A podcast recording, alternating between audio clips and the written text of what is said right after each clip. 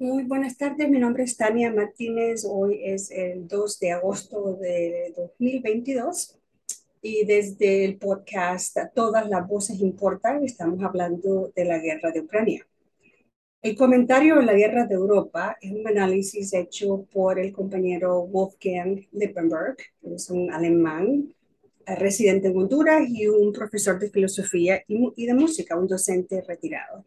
Él dice que somos testigos de una guerra extraña en Ucrania y que es preocupante y peligrosa y que su tesis es que este país es utilizado por Estados Unidos para fortalecer su dominio en Europa y a la vez demostrar a nivel global que su poder es el mismo de siempre.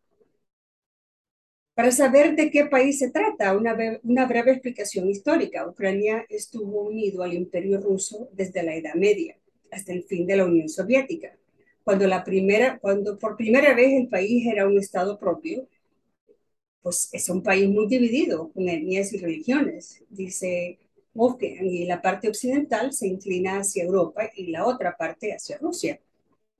Kiev era, era centro de la iglesia griego-ortodoxa y tiene como común con Rusia la religión, la escritura cirílica y un idioma que se distingue del ruso, así como el catalán del español.